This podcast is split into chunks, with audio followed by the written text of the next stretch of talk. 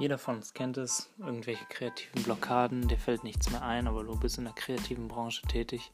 Ähm, dann hör doch einfach mal rein und vielleicht können wir hier ja ein paar coole Tipps gemeinsam auf die Beine stellen und ähm, reden halt täglich darüber, was so ein paar Kreativitätstechniken sind und das Arbeiten in der kreativen Branche.